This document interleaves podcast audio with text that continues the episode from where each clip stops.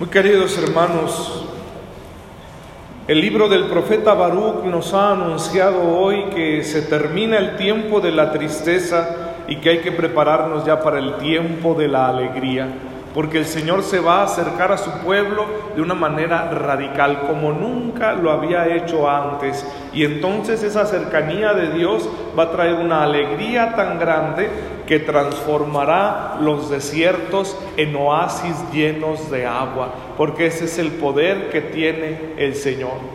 Esa analogía del desierto que se convierte en un paraíso es también expresión de nuestros corazones que están esperando la llegada del Salvador porque también a veces nuestros corazones están como el desierto, llenos de muerte y de soledad.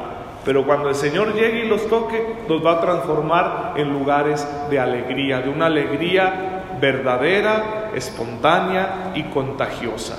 Eso es lo que el Señor puede y quiere hacer con nuestros corazones. Nosotros sabemos que ya se ha acercado en su Hijo Jesucristo, nuestro corazón, porque lo hemos recibido por la fe. El Evangelio de San Lucas nos recuerda que hubo un momento histórico en el cual el Hijo de Dios se encarnó. Y por eso todos esos datos que a nosotros nos suenan raros, de quiénes eran los gobernantes en aquella región donde Cristo nació antes de que Él naciera. Y quiénes eran los encargados de la religión en ese tiempo, los sumos sacerdotes Anás y Caifás. Fue el tiempo cuando vino la palabra de Dios sobre Juan el Bautista. Y fue el tiempo en el que Cristo empezó a predicar. Entonces el regalo de salvación ya está hecho. Dios ya ha hecho lo suyo para que nosotros tengamos esa alegría. Pero si queremos participar de ella, nosotros debemos realizar también una tarea. Es preparar el camino, preparar el corazón. Si queremos que aquí habite Cristo y nos dé esa alegría de la que habla la palabra, necesitamos tener bien preparado nuestro corazón. Y la palabra nos señala tres realidades. Por una parte habla de los valles, los huecos, los hundimientos en la tierra, que son esas áreas donde tú y yo estamos debilitados, donde necesitamos echarle ganitas, necesitamos esforzarnos, necesitamos incluso aprender a querernos con esas realidades que todos tenemos, donde somos débiles y cobardes. Están luego las montañas que son nuestra soberbia, nuestra altanería, cuando nos creemos mucho, nuestro orgullo. ¿Y cómo nos hace sufrir el orgullo, verdad? Nuestras relaciones serían muy distintas si no fuéramos orgullosos.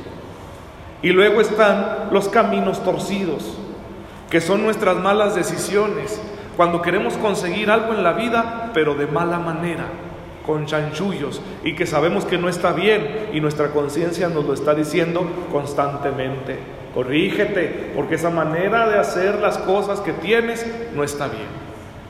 Pues hermanos, el Señor nos da su gracia para que esos valles sean rellenados. Hay que fortalecer lo que está débil. ¿Qué está débil en tu vida? ¿Tu voluntad? ¿Está débil tu conciencia? ¿Está débil tu estado de ánimo? Pues órale, hay que echarlo para arriba, ¿sí? Con la gracia de Dios, orando encontraremos la gracia y la gracia hará que todo eso se levante. ¿Qué está demasiado alzado en tu vida? Traes una dosis muy alta de orgullo, de vanidad, te crees mucho, te crees mejor, no te has reconciliado con alguien porque no quieres tragarte tu orgullo, pues ya es hora de rebajar eso antes de que sea demasiado tarde. Hay que allanarle el camino al Señor. ¿Y qué caminos tortuosos estás siguiendo? ¿En qué cosas tú sabes que no estás actuando de la mejor manera? ¿En qué realidades de tu vida estás siendo deshonesto? Eso tómalo en cuenta también, porque hay que enderezarlo. No puedes pedirle a Dios que te traiga felicidad y alegría si tú no tienes el camino bien derecho. Necesitamos dejar la deshonestidad y vivir en la rectitud. Y entonces el camino va a estar bien plano y recto y el Señor va a llegar y va a hacer su obra, que es la de producir una alegría que nadie nos puede quitar. Es paradójico, hermanos, que en Navidad sea cuando aparezcan todas estas realidades humanas. Es en Navidad cuando me voy a dejar llevar por mis impulsos, ¿verdad? Yo sé que ustedes no, estoy hablando de otras gentes en otra parroquia, ¿sí? Pero nunca falta el familiar que en la fiesta navideña se pone hasta atrás, ¿verdad? Como cohete. O los que comemos como si no hubiera mañana. O los que gastamos como si no tuviéramos límite.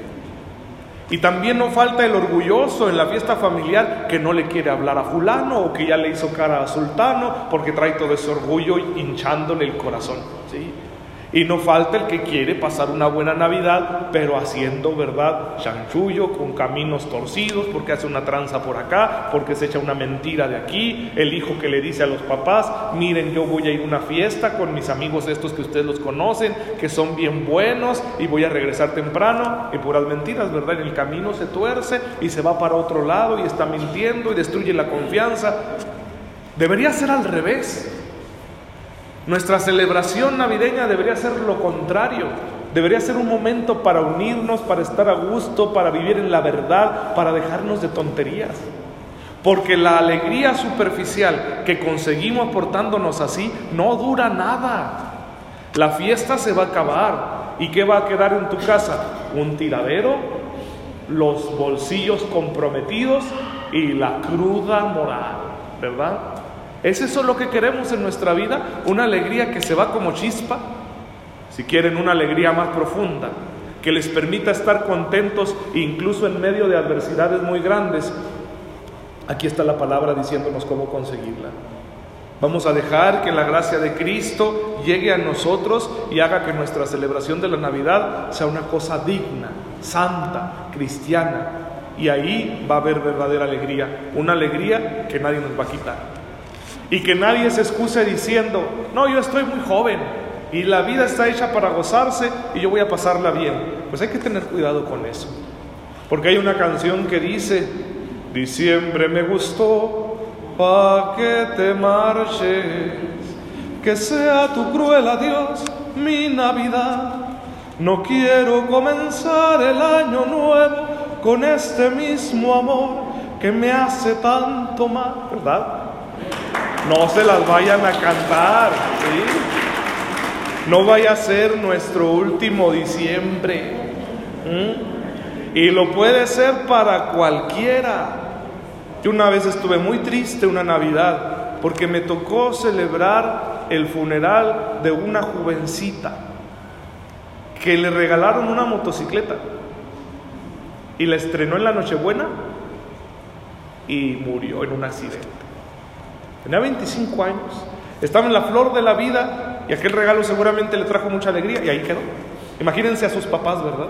Con el corazón destrozado, echándose la culpa, diciendo, ¿para qué le regalé eso a mi hija? No, no hay culpables de eso. Pero el límite ahí estuvo para ella. Si ella se había dicho, ay, no, hay después me convierto porque al cabo todavía me queda mucho por delante, qué gran error, ¿sí? Así que los jóvenes que están aquí, los niños que nos acompañan, pónganse a pensar, porque no quiere decir que no los puedan llamar el día de mañana y que entonces vamos a decir, ay, es que yo pensé que me quedaba mucho tiempo y por eso no arreglé mis cosas. No, nadie sabe cuánto tiempo le queda. Así que que no sea nuestro último diciembre, pero si lo va a ser, que sea el mejor diciembre, la mejor Navidad, porque va a estar llena del Señor y lo que está lleno del Señor siempre es bueno.